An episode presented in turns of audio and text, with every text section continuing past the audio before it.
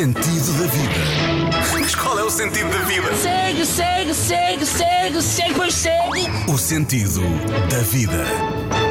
Olá, bem-vindos. Este é o Sentido da Vida. Eu sou a Ana Delgado Martins e, antes de mais, um aviso à navegação. O episódio de hoje fala das partes um bocadinho más da vida real, por isso pode aleijar de vez em quando, mas há também muitas partes boas a registar. A esperança que o João Porfírio ainda tem na humanidade, mesmo tendo visto as coisas mais bárbaras do mundo, enche-me a mim também de humanidade. João Porfírio é fotojornalista e editor da fotografia do Observador. Procure joãoporfírio.com para descobrir como este homem tem um olho genial.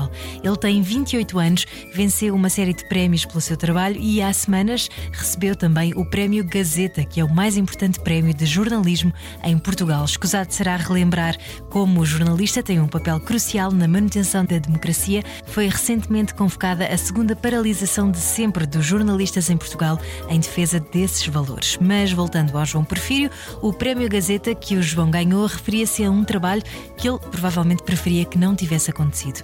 75 dias na Ucrânia. Uma série fotográfica que deu origem a uma exposição interativa na terra natal do João, Portimão, e que mostra que fechar os olhos ao horror é também deixá-lo perpetuar-se. Ele não quis que aquilo que ele viu caísse no esquecimento. Não temos soluções para terminar com as guerras, não chegamos a essa ingenuidade, a não ser que chamar as mães dos líderes mundiais para os porem de castigo não seja uma solução de filme de animação, mas esta exposição que o João fez no verão passado, com os 75 dias na Ucrânia, é também uma maneira de não nos tornarmos dormentes à realidade e, de alguma forma, também mantermos a esperança. Se o João consegue, nós também temos de conseguir. O sentido da vida. Pouco depois de eu voltar da Ucrânia, eu tive, como disseste, 75 dias, praticamente 3 meses ininterruptos uh, na Ucrânia. Eu entrei na Ucrânia no primeiro dia em que a invasão começou, portanto, dia 24 de fevereiro de 2022. Um, e o convite surgiu logo uma semana depois de eu chegar uh, da Ucrânia. E ligou-me a Presidente da Câmara a fazer esse convite, a dizer que, que iam inaugurar um espaço novo na cidade e que tendo em conta a atualidade e tendo em conta que havia uma pessoa da Terra que tinha estado uh, a fazer a cobertura um, daquele conflito, não via um melhor pretexto para inaugurar aquele espaço uh, senão uma exposição sobre a atualidade e com uma pessoa da Terra. E eu aceitei logo, porque de facto uh, é um privilégio gigantesco a cidade que eu, que eu vivi até aos 17 anos, 18 anos mais ou menos, reconhecer o trabalho e o percurso que eu fiz e, e, e dar-me esse espaço e essa liberdade total para, num espaço gigantesco, fazer uma exposição só minha em que eu podia fazer aquilo que eu quisesse. E tive ajuda de muita gente, ajuda de Mário Cruz na curadoria fotográfica e ajuda do Martim Sousa Tavares na curadoria musical. E o que eu quis levar para a exposição foi. Estava uma coisa muito fresca, não é? Uh, os jornais ainda abriam com os telejornais ainda, ainda abriam com as notícias da Ucrânia. Infelizmente hoje isso já não acontece. E, e o que eu queria, o que eu quis trazer com aquela exposição foi trazer a Ucrânia para Portugal e trazer a Ucrânia para aquele espaço, para quem visitasse aquele espaço se sentisse, infelizmente, na Ucrânia.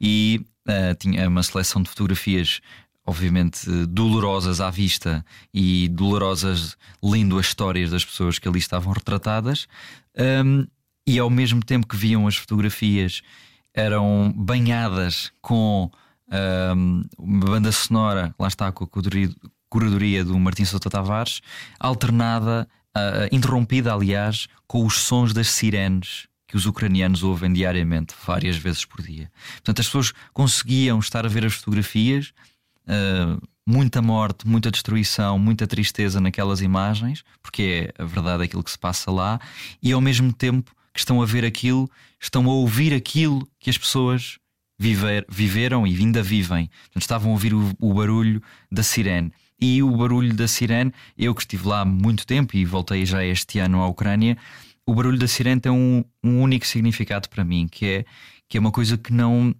que uh, à partida nós não temos, que é o anúncio de que podemos vir a morrer nos próximos segundos. E o barulho da sirene é exatamente isso. É um barulho, é um, é um som muito intenso e muito característico que, que nos diz uma única coisa: que há um míssil no ar e que nos pode cair em cima e que podemos morrer.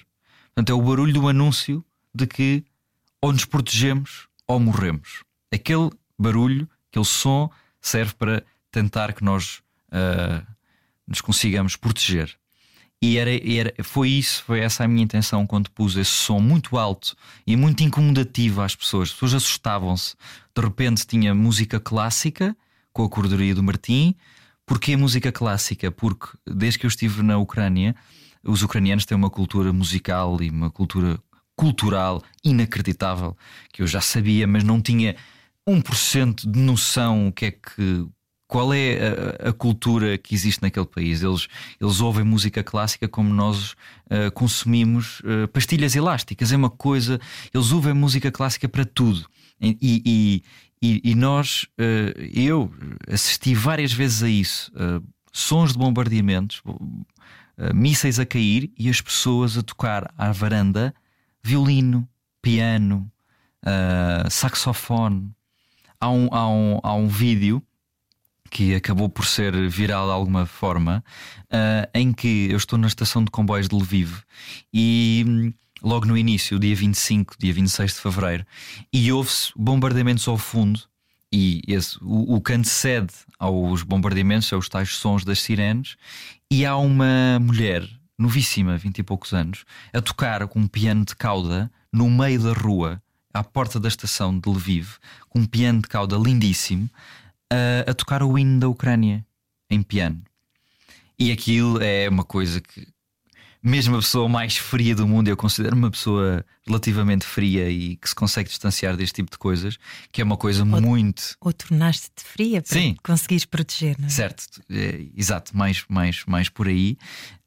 Um, e claro que aquilo é mesmo uma pessoa que tenha uma carapaça absolutamente gigante, assista àquilo porque é é, é, é uma antítese uma coisa da outra. É a morte a acontecer, porque aqueles mísseis estão a cair certamente em cima de alguém, eh, ou em cima de casas de pessoas, e uma, uma mulher que tenta abstrair todas aquelas milhares de pessoas que tentam fugir do país com o som do hino ucraniano em piano.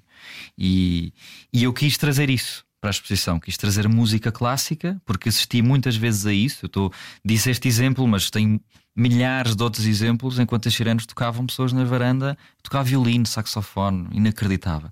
E eu quis trazer isso. Uh, e, e, portanto, as, as, pessoas estavam a ver a exposição com música clássica de fundo, e de X em X tempo a música clássica era interrompida com os sons das sirenes. E, por exemplo, uh, outra coisa que, que levava que as, que as pessoas ficassem imersivas dentro da exposição, todas as janelas da sala sala muito grande e com janelas pé direito gigantesco. Todas as janelas estavam protegidas com sacos de areia, que eram assim que as casas estavam protegidas também na Ucrânia. Havia um bunker dentro da exposição em que as pessoas tinham que entrar dentro desse bunker. Uma simulação, evidentemente, daquilo que se passa na linha da frente, mas as pessoas tinham que se baixar, um bunker quase, quase que parecia um iglo, todo fechado com sacos de areia, uma trincheira, lembrar uma trincheira, onde aí havia a possibilidade das pessoas se sentarem e verem um vídeo, um, um mini documentário que eu gravei enquanto lá estive, e que as pessoas podiam ter o seu momento de, de calmia e ali ver mais ou menos aquilo que estava em imagens isoladas, em momentos congelados, que são fotografias, e ali verem todo o desenrolar da história em vídeo.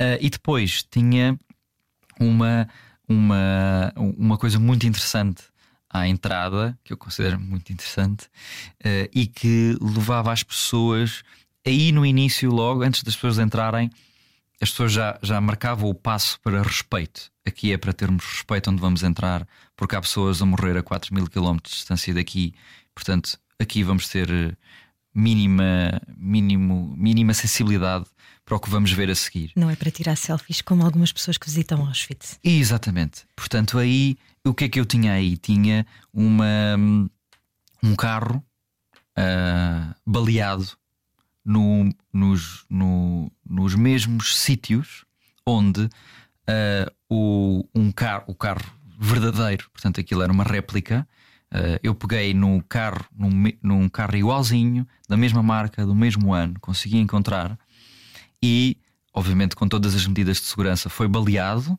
no sítio exato onde uma das famílias que está retratada na exposição foi baleada. A família do Vova. O pai morreu. O Vova, uma criança de 6 anos, ficou gravemente ferida com vários uh, ferimentos de balas. Não consegue ainda hoje andar. Um, e o resto da família ficou também menos ferida, mas também uh, ferida. E um, eu, eu, eu, eu, fui a esse carro, ao carro verdadeiro onde eles foram uh, baleados, e, tenho, e tirei, uma tirei várias fotografias a esse carro, e eu peguei nessas fotografias e pedi. Não, não é segredo nenhum, foi a Polícia de Segurança Pública que, obviamente, com todas as medidas de segurança, fez esse, esse trabalho e eles uh, nos sítios exatos onde o carro do Vova foi baleado, balearam o carro. Portanto, as pessoas, quando entravam na exposição, viam aquilo que podia ser o carro do Vova, aquilo que podia ser o meu carro, o teu carro, o carro da minha família, o carro da tua família, baleado por tropas russas e que feriram, feriram aquela criança e mataram aquele, aquele homem. E aí tinham as, tinhas a história do Vova, tinhas esta descrição toda que te fiz agora, e, e esse carro estava na rua e as pessoas antes de entrar na posição, viam logo um carro baleado. Tipo, o que é isto? E aí tinham, tinham logo, como disse, o marcar de passo de isto não é para brincar aquilo que vamos ver a seguir. Tinha, evidentemente, o aviso de uh, não é recomendável a crianças muito novas, mas lá está, por, por uma exposição uh, que foi uh, julho, agosto e setembro, teve que ser muito pensada para famílias Portanto, não há uma única fotografia, tu não vês uma única gota de sangue naquela exposição. Não vês uma única pele de pessoa morta ou torturada uh, no chão, como vimos as fotografias de Bucha e Irpin. Não há isso. Não é preciso. Não é preciso ter isso para que se perceba aquilo que lá aconteceu. Eu acho que eu e o Mário fizemos fizemos esse trabalho, esse cuidado de não, de não expor uh, demasiadas pessoas que infelizmente já sofreram, infelizmente já morreram e, consequentemente, evidente, os seus familiares, uh, e não, não, não ferir as pessoas que, que, que iriam com as suas famílias, provavelmente, no verão, que é uma época onde a família se junta eh, de felicidade e de festa e de noite, praia, piscina e não queríamos estar a, a, a pôr também as pessoas nesse papel. E lá, mas como disse há pouco, não era preciso. Não era preciso ter ver sangue ou pele de alguém que tenha sido torturado ou baleado para se perceber que ali tinha sido cometido vários crimes de guerra. Como disseste há pouco, muitas destas histórias de que tu contas eh, antigamente abriam os noticiários, mas a atualidade vai acontecendo e há novas guerras a acontecerem, infelizmente, Israel-Hamas, uh, todas as atrocidades de que tu, infelizmente, também uh, testemunhas uh, e, enfim, falar contigo é um pouco como conhecer o lado pior da humanidade, João. Não leves a mal. que eu muito respeito o teu trabalho. Aliás, deixa-me dizer aos nossos ouvintes que uh, o, o, trabalho uh, 75 Dias na Ucrânia foi recentemente premiado com o, o, Prémio Gazeta 2023, que é só o prémio mais importante de jornalismo em Portugal. E muito obrigada por isso, João, porque nos deixa muito orgulhosos. É importantíssimo que nada disto caia no, no, esquecimento, não é? E que não seja uma coisa banal e que vá para o final do noticiário como se fosse uma coisa normal que uma guerra aconteça há mais de um ano, não é? Um, nada disso faz sentido. Há quase dois anos nesta altura. Tu, tu, quando começaste a tua carreira, eras muito novo, tinhas 15 anos, disseste-me uhum. há pouco nos jornais locais. O que é que te fez perseguir esta profissão sabendo que terias de debater-te com estes, dramas e estes horrores? É, é, um sentido de propósito ou foi uma coisa que tu só descobriste mais tarde? Eu nunca procurei uh, existentemente isso. Eu tenho, claro, um, um, uma necessidade quase pessoal de estar nesses sítios com o propósito de um, ehm, contar ao mundo aquilo que se está a passar à minha maneira, aos meus olhos, literalmente aos meus olhos. Um, mas não é uma coisa que eu uh, só queira fazer ou, ou esteja viciado em, em, em, viciado na desgraça ou viciado na, na, nos problemas alheios. Até porque não deve ser eh, fácil, não é? Tu depois voltares, mas já, já pois, lá iremos. Pois o voltar, exato, tem, tem, tem muito que se lhe diga.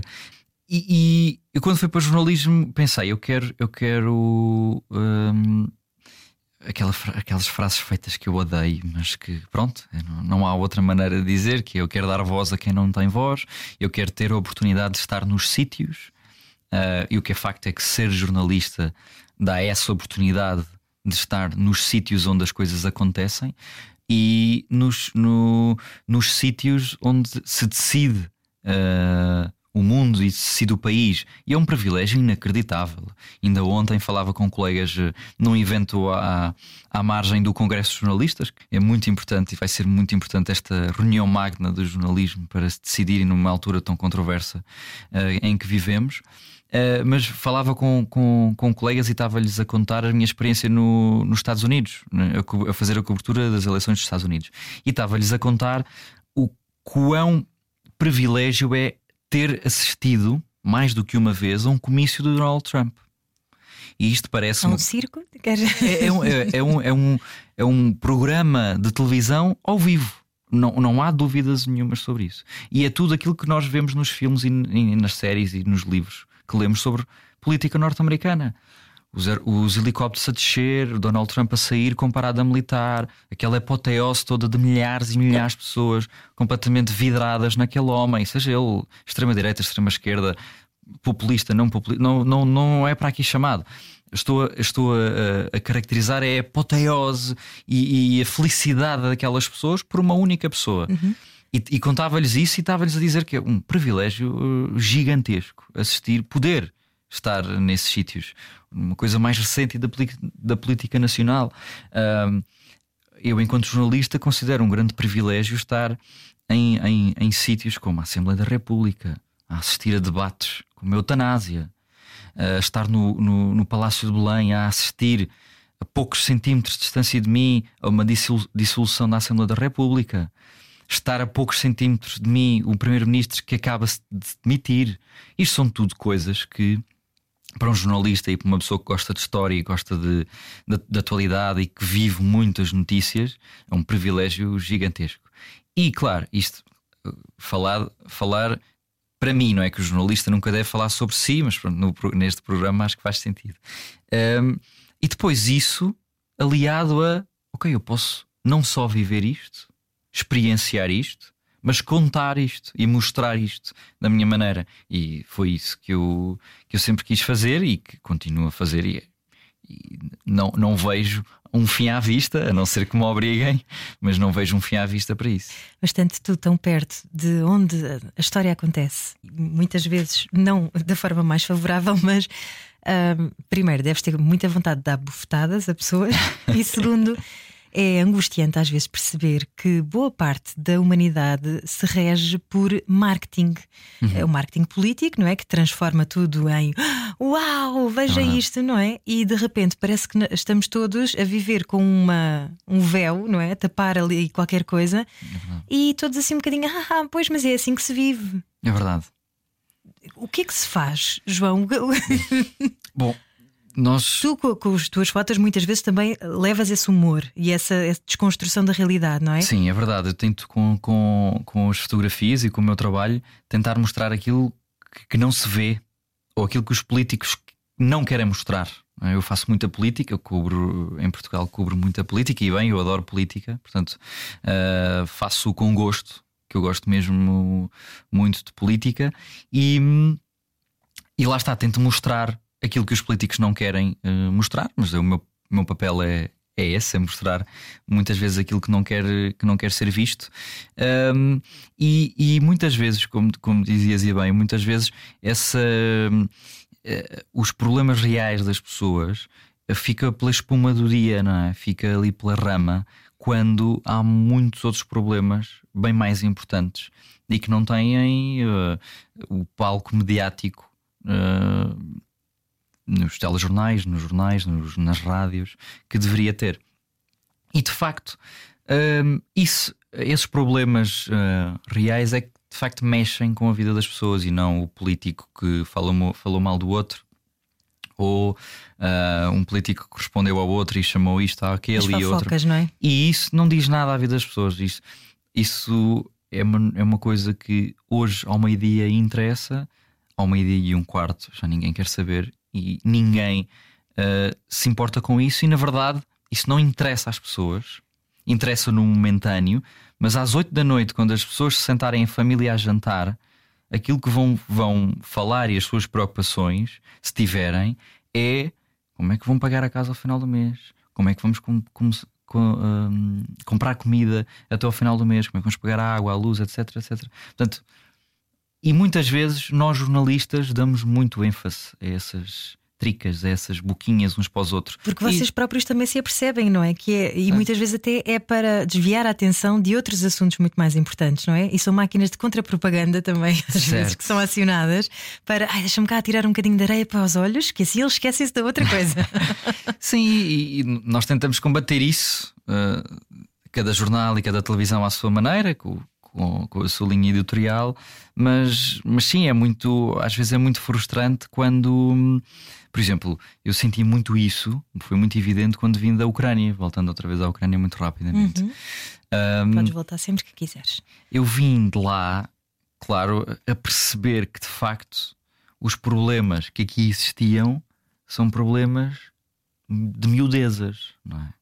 Um, eu discuti com muita gente amiga uh, porque eu cheguei e eles, claro, para não falar da Ucrânia, porque fiz um, um blackout a esse tema aos meus amigos, ninguém fala sobre isso, ninguém me pergunta nada sobre isso. Quando eu quiser falar convosco, falarei.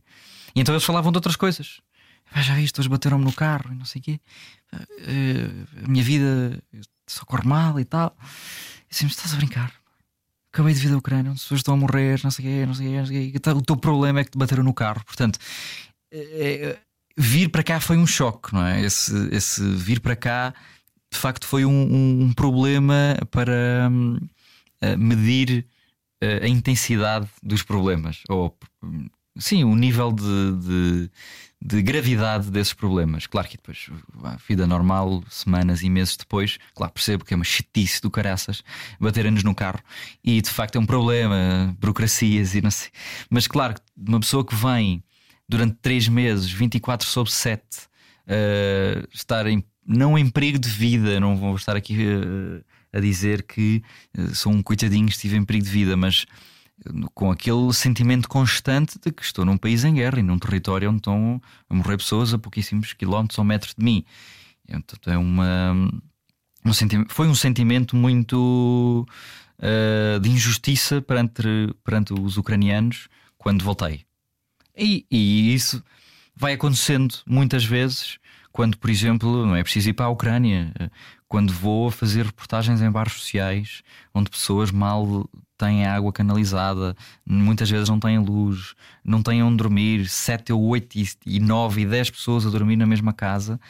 Uh, e depois chego à Assembleia, à Assembleia da República e discute-se uh, o sexo dos anjos. Portanto, o, e, isso é uma coisa que, que me, me entristece muito. Antes disso, antes da crise na Ucrânia, também estiveste na crise dos migrantes, que parece que de repente também saiu das notícias, mas ela continua a acontecer, não é? Foi um, um flagelo bastante maior em 2015, mas enfim, desde então as coisas acontecem na mesma um, e, e, os incêndios empedrogam. Tu que vês tudo isto, um, és muito jovem, não é? Tens 28. Hum isto pode ser só um padrão autodestrutivo da humanidade ou, pelo contrário, tem esperança na humanidade? Diz-me, João. Uh, eu tenho esperança na humanidade quando estou em sítios como, como aquele que te contei há pouco. Eu estou num sítio, numa guerra, e há uma pessoa a tocar piano no meio da rua. Isso é uma coisa que me preenche uh, brutalmente e me deixa genuinamente feliz e que me faz esquecer aquilo onde eu estou, o sítio onde eu estou e o, e o propósito de eu estar ali. Um, claro que depois perco, uh, perco qualquer tipo de esperança, até nos meus amigos, nos meus, nos meus familiares. Eu já lhes disse isso. Eu não ponho as mãos no fogo absolutamente por ninguém quando chego a Butcha e tenho uh, mulheres, crianças e homens torturados e assassinados uh, e no meio da rua. Uh, há dias e dias e dias com as mãos e pés atados, por exemplo. Um, claro que depois, há, há pouco, eu tinha estava a dizer que, que, era uma pessoa fria e tu, ah, esfrio se calhar só depois de, de, dos sítios onde já foste. É, é verdade. mas eu, eu, eu sou sou frio no momento e consigo me distanciar muito bem daquilo que estou a viver e depois chego ao meu recanto, ao meu recato e a coisa muitas vezes descamba. Uh, mas aí, obviamente, tenho todo o apoio dos meus terapeutas abençoados. abençoados. E, e aí, claro, não, não tenho qualquer eh, problema com isso. Uh, se, se, não fosse se não fossem os meus terapeutas, provavelmente eu já não seria jornalista. Um, e já, não seria jornalista e não estaria aqui a falar contigo. E provavelmente não, não sei o que é que estaria a fazer agora, nem se estaria cá, uh, porque uh, é muito fácil nós nos uh, irritarmos e nos chatearmos na verdadeira, no verdadeiro sentido da palavra de chatear com o mundo. E, e eu já me chateei várias vezes e, e, é preciso, claro, aqui um equilíbrio grande entre, ok, sou jornalista, tenho que ver isto de um outro prisma e quando chegar a casa resolvo. E é isso que acontece, é assim que eu tento lidar mais ou menos com os, com os monstrinhos que vão, que vão aparecendo de vez em quando, um, não tendo problemas com isso. Um, foi, foi, por acaso, agora falando há bocado no, no Congresso de Jornalistas, eu vou, vou participar num painel no Congresso de Jornalistas sobre saúde mental no jornalismo e onde vou falar exatamente sobre isto. Que é, eu fui diagnosticar-me bastante novo com stress pós-traumático e pronto, tendo em conta estou medicado quando preciso, tenho as minhas terapias praticamente todas as semanas e, e isso faz com que eu consiga ter uma vida uh, perfeitamente normal, consiga exercer a minha profissão, deixo, deixo de conseguir exercer a, minha, a, a profissão e eu percebo e retiro-me. Já aconteceu. Eu saí da Ucrânia a meu pedido, a minha direção sempre disse: no dia em que tu quiseres sair, no dia a seguir estás em Portugal. E foi isso que aconteceu. No dia em que eu disse que eu me ir embora, no dia a seguir estava a chegar a Lisboa. Uh, porquê? Muito rápido. Eu estava três meses na Ucrânia e percebi que eu estava a fazer uma reportagem numa aldeia onde que estava sob cerco, que teve sob cerco russo durante 30 dias e as pessoas estavam a contar as coisas mais horríveis uh, que possas imaginar. A minha filha foi violada, eu tive que me, que me uh, encher de, de estrume de vaca e de cavalo para os russos não terem atração física por mim. Uh, o meu marido teve que fingir ser deficiente para não o matarem. Uh, mataram o filho de um homem de 4 anos. Uh, o homem disse: Por favor, não matem o meu filho. E os russos deram um tiro na cabeça do filho de 4 anos com o homem com o filho nos braços. Portanto, das coisas mais horríveis. É um, é um soco no, no estômago um, brutal. E eu, eu tive muito tempo nessa aldeia. Eu ia e vinha de Kiev todos os dias para, para a aldeia, era quase duas horas de caminho.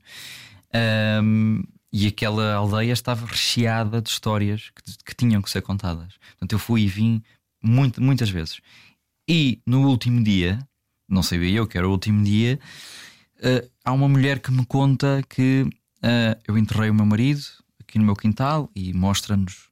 Uh, a vala onde, onde teve que enterrar o marido e diz: um, Mataram o meu filho, pediram ao meu filho para se pôr de joelhos e mataram o meu filho, o filho da senhora que tinha 27 anos, portanto, a minha idade. E eu ouço aquilo, olho para o relógio e penso: Tenho fome, querer almoçar. Era hora de almoço.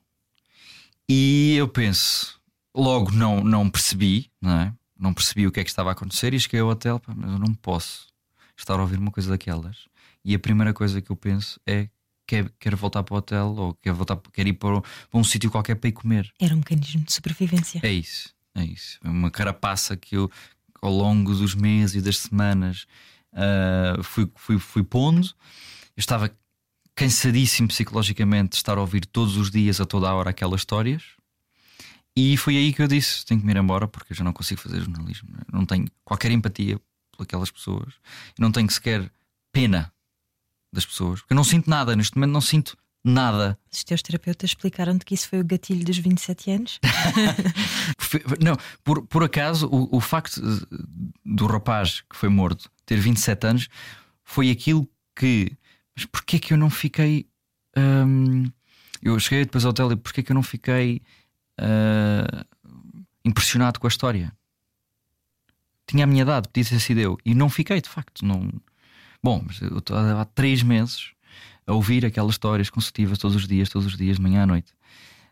Hum, e aí foi eu percebi: pá, se, eu, se eu não me impressiono com isto, se eu não tenho empatia, eu não consigo fazer jornalismo e tenho que me vir embora. E foi, foi por isso que me vi embora. Hum, e pronto, vim e depois a a história da exposição veio a partir daí, etc, etc, etc. Isso é um equilíbrio muito difícil de se fazer, não é? Essa gestão de emoções entre não podes também estar lá e de repente desabares, mas também não queres perder a empatia total. Evidente, claro. Mas, mas hoje, hoje em dia, eh, eh, a sensação que eu tenho neste sentido da vida é que nós vivemos muitas vezes com essa necessidade de carapaças constantes que nos vão desensibilizando precisamente para conseguirmos sobreviver às agressões do dia a dia, não é? Uhum. Ou é porque um chefe falou mal, ou porque o marido fez qualquer coisa que nos magoou, ou porque seja o que for. E em vez de sentirmos as coisas, nós vamos ten- tentando pôr assim: não, isto aqui não me vai afetar. E tu no terreno, dificílimo fazeres isso, não é? É- é- na- no terreno e na vida, obviamente, mas no terreno, sendo um, alto risco que, que estás a correr, ainda mais isso se exponencia. O, o António Guterres, para te dizer que o António Guterres tem um livro chamado O Mundo Não Tem de Ser Assim. E eu, eu pergunto-me de facto se, vendo as pessoas de todos os quadrantes, de todas as classes sociais, como tu vês, de todos os países, como tu vês, o que é que tu achas que eh, nós andamos cá a fazer? Eu, acho que, e da- das pessoas que vou ouvindo, muitas vezes eh, as pessoas eh, iriam responder aquilo que eu vou responder, que é eh, deixa-me viver um dia, um dia de cada vez e amanhã logo se vê.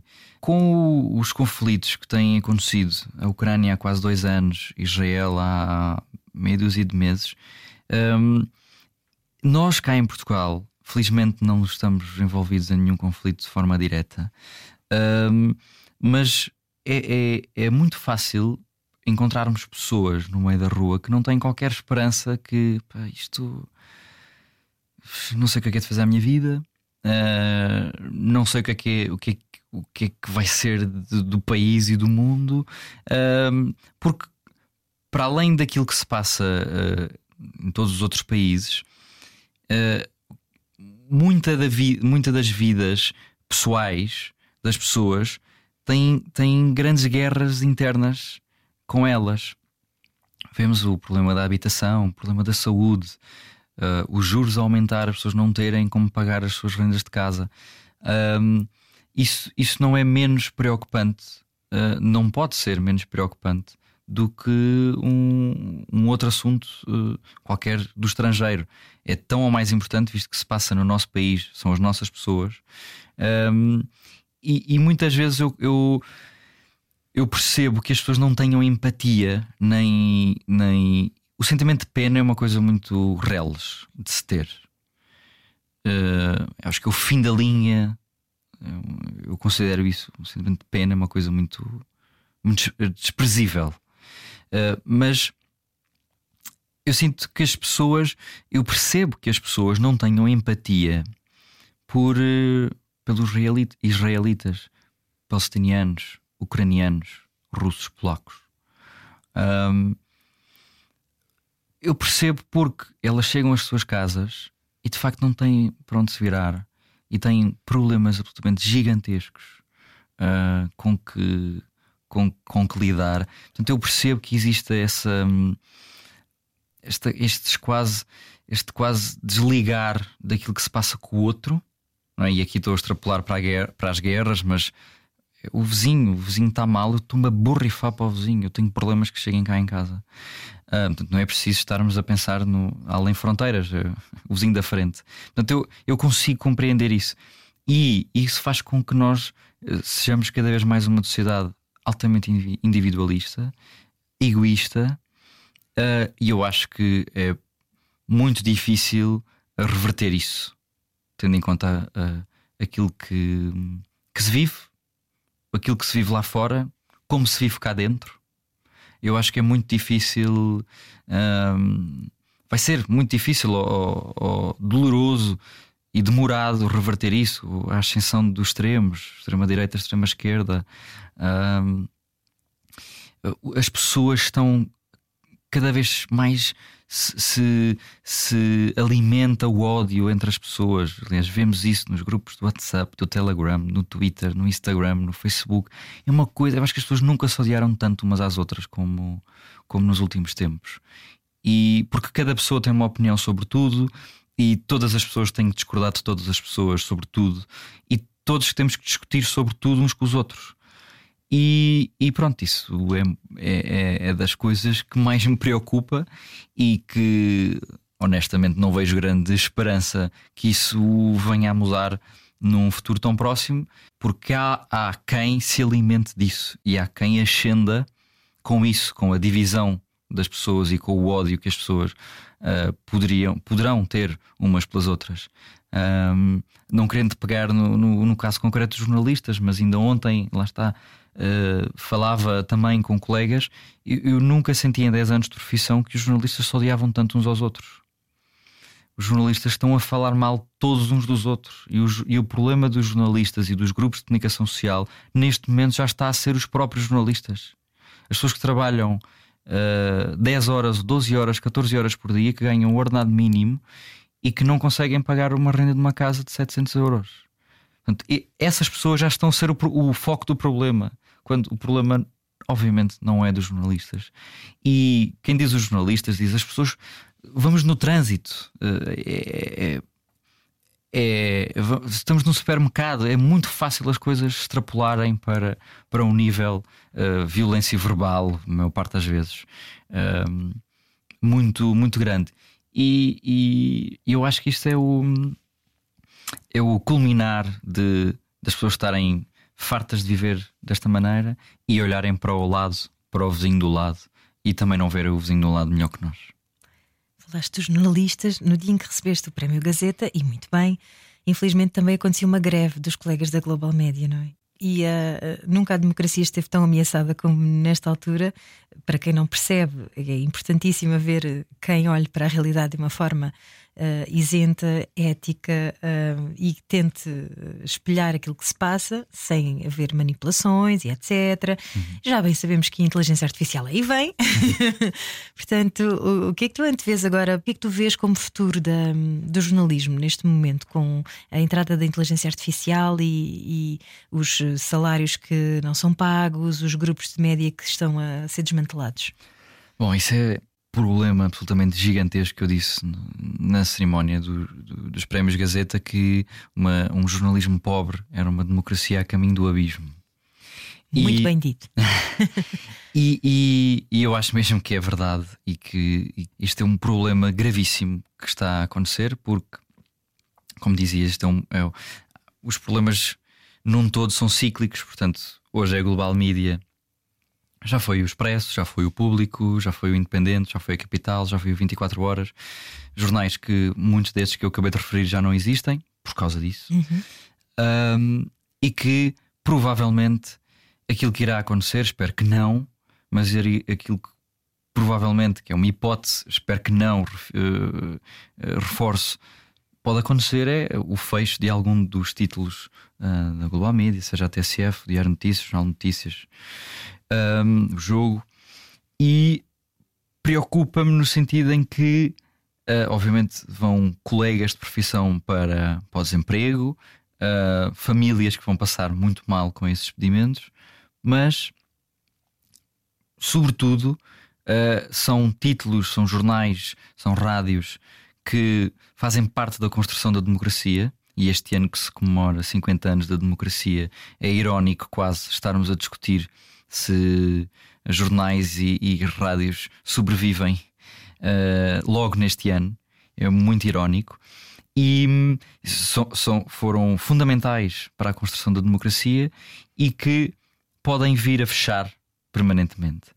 Uh, não acredito que a inteligência artificial tenha contribuído diretamente para este problema em concreto, acho que este problema em concreto é só e, sobretudo, má gestão por parte uh, dos acionistas daquele grupo. Uh, acho e preocupa-me bastante a inteligência artificial uh, no nosso meio, porque é sabido por quase toda a gente que se pode fazer praticamente quase tudo com a inteligência artificial. Podia, podias não meter aqui agora e podias, através de um computador, ter o meu timbre de voz e o meu sotaque pouco, mas uh, algarvio. Sim, sim, até já sintetizam sotaques, é verdade. Portanto, tu podias ter aqui outra pessoa qualquer, ou podias não ter ninguém, podias ter um robô que falasse, que tivesse o mesmo timbre, o mesmo tom de voz que eu, e ele dar-te esta entrevista que eu te estou a dar agora. E isso é bastante preocupante porque se tu não avisares os ouvintes que estás a usar um computador e que estás a entrevistar um fotojornalista através de um computador, que na verdade esse fotojornalista não existe, se tu não avisar os ouvintes, isso é uma coisa que é uma bola de neve, porque os ouvintes nunca vão saber que esta pessoa não existe. Tu vais enganar os ouvintes, os ouvintes vão achar que a pessoa existe e vão tomar como garantida aquilo que a pessoa, entre aspas, disse é uma verdade para aquela pessoa que na verdade não existe.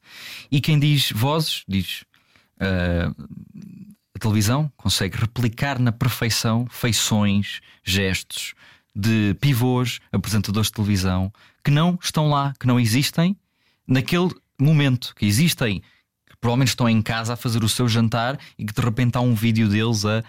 Uh, mandar palavrões para esta pessoa ou para aquela, quando na verdade a pessoa está em casa e estão a usar a imagem dela para denegrir alguma outra. Quem diz som, imagem, televisão, diz fotografia. Eu escrevo num programa de software de inteligência artificial, eu preciso, eu quero uma fotografia na Ucrânia, que se perceba que é na Ucrânia, com um soldado ucraniano a matar um soldado russo com a bandeira ucraniana na mão esquerda e a arma na mão direita. Em 5 segundos eu tenho esta imagem que eu que acabei de escrever, que acabei de inventar, uh, mas para, para, se perceber que é altamente improvável que exista uma fotografia real no mundo. Um, um, homem, um soldado ucraniano com o pé em cima de um soldado russo morto com uma bandeira, não sei o quê, com a arma, é? é altamente improvável que essa fotografia exista e feita por algum fotojornalista ou fotógrafo. E em 5 segundos essa imagem acontece e aparece-te à frente e tu tens muitas dúvidas se aquela fotografia é real ou não. Até agora só as sombras, não é? A luz é que ainda a inteligência artificial não consegue exatamente replicar como. Claro, e, e espero que nunca consiga. Mas o que é facto é que já há softwares que quem não percebe e quem. Lá está, nós consumimos em média. No outro dia li isso, isso é uma coisa inacreditável. Nós consumimos em média cerca de um milhão de imagens por dia. Seja no, nas redes sociais, na televisão, imagens estáticas, portanto, fotografias, um milhão por dia. Seja outdoors, portanto, estamos a pensar outdoors, mupis, uh, televisão, imagens, frames de imagens, uh, fotografias 25 nas... por segundo já, já são logo muitos. uh, fotografias nas redes sociais, portanto, em média, um milhão de frames passam-nos pelos olhos por dia. Ninguém a não ser quem trabalha no, no ramo, no caso, por exemplo, ninguém vai passar mais de 10 segundos a olhar para uma fotografia e tentar perceber se aquela fotografia existe ou não. Uh, se eu escrever nesse software, eu, eu já, já experimentei ver até que ponto é que aquilo uh, funciona e é assustador. Eu quis fechar o computador e enfiar o computador dentro de um cofre e fechar o cofre para sempre e esconder a chave porque aquilo é assustador escrever um, a coisa mais uh, real. Eu escrevi a declaração Presidente da República, Marcelo de Belo Souza, ao país. E o que é que esses programas fazem? Vão buscar todas as imagens que existem na internet sobre uma declaração ao país. De quem? Do Presidente da República. Quem? Marcelo Belo de Souza. E vão apanhar o, Marcelo, o, o Presidente Marcelo Belo de Souza em todos os ângulos possíveis. E eu tenho uma imagem que podia ter sido feita por mim ou por qualquer outro colega meu no Palácio de Belém.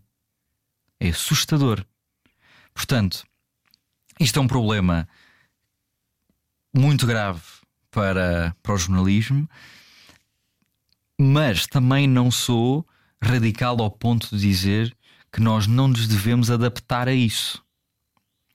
claro que nós, enquanto jornalistas, se há aqui uma oportunidade para chegar mais rapidamente às pessoas ou de uma forma mais eficaz às pessoas, não vejo por que não utilizarmos a inteligência artificial para isso.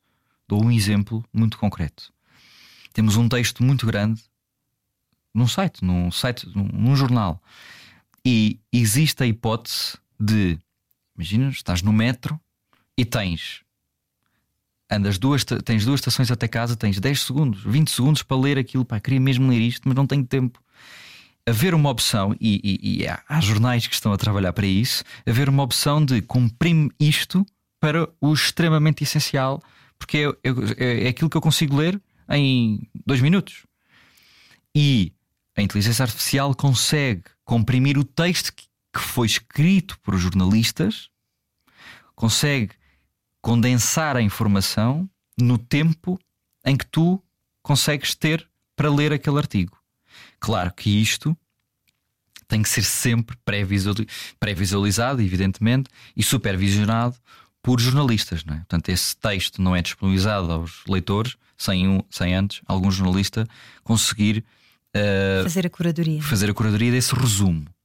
Mas isso é uma hipótese, é um, é um, é, é uma coisa como eu, que eu acho bastante viável para. Eu prefiro isso as pessoas não lerem jornais. Se as pessoas têm dois minutos por dia, que é vergonhoso se isso acontecer, mas as pessoas têm dois minutos por dia para ler notícias, que lhes demos uh, resumos se os resumos forem feitos com base nos textos escritos por jornalistas. Mas lá está, também estamos a simplificar a humanidade é e a tornar tudo muito fácil. Eu vejo isso pelo meu filho. Vou-te dar este exemplo. Eu tenho três filhos. O mais velho, hoje de manhã, dizia-me: uh, Eu não quero ir à AEC, a atividade extra complementar. Porque... E eu, porquê? Estás cansado? O que é que se passa? Conta a mãe. Porque a professora deu-nos uma, uma imagem, uma, um desenho para fazer é um templo japonês, aquilo é muito difícil de fazer, eu não estou a conseguir e eu não quero ir. Só para não. Só para não é lidar com o facto de não conseguir. Não é? Exatamente. Obviamente que foi, não é? claro. Depois de muito trabalho de uh, coach, não é? Autoestima, bora, tu consegues, mesmo que não consigas, vais dar o teu melhor, yeah, yeah, yeah. Mas uh, a minha sensação, eu, eu, vejo isso olhando para os meus filhos, que é tudo o que é difícil hoje em dia. Uhum. Ah, menos. Então estamos numa onda um bocadinho de, simplista da vida uh, é. e de não termos tempo para aprofundar uh, os temas, não termos tempo para nos distanciarmos e recuarmos e se calhar vermos os temas uh, fora da espuma dos dias, como tu dizias há pouco. Uhum para se conseguirem encontrar soluções, não é? Porque Sem às dúvida. vezes, não é? Acabamos por estar sempre todos tão atropelados no dia a dia que depois não há, não há uma ideia criativa que de repente. Ah! E não, tem, não há sentido crítico. Exatamente. As pessoas não têm sentido crítico e depois, e depois corremos o risco de, de, de ir pedir um café e na mesa do lado estar uma mesa cheia de, de pessoas a discutir, entre aspas, política nacional com uh, aquilo que nós sabemos que se discute numa mesa de café. E... Com memes, não é? Exato, e que não tem profundidade absolutamente nenhuma, muitas vezes uh, recheado de mentiras, e é assim que os extremos crescem, é assim que a propaganda cresce, sempre foi, sempre, uh, sempre foi assim, portanto, irá ser sempre assim o, os, o, os populismos e os extremismos crescem com a falta de, um, de inteligência das pessoas ou, ou, a falta de querer saber mais sobre as, sobre as, coisas. Uhum. E, e, é aí que crescem esses extremos. E, e, e, é isso que devemos combater, mas também não podemos ser hipócritas ao ponto de. Uh, achar que de facto uh, não, não temos produtos para dar às pessoas que, que não têm não têm que querer saber tudo.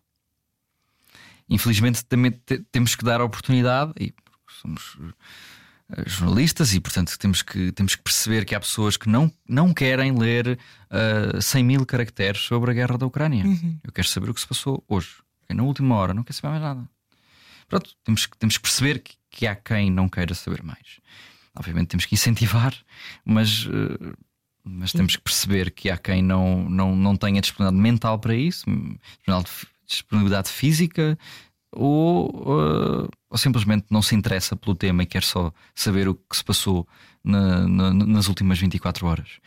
E uh, não, uh, lá está, isto não, este recurso à inteligência artificial, este exemplo que eu dei, não é uma substituição aos artigos longos em que explicam de facto do início ao fim aquilo que se passa. É um complemento às pessoas, uhum. ao tipo de pessoas que provavelmente estas pessoas não estão hoje a ler jornais.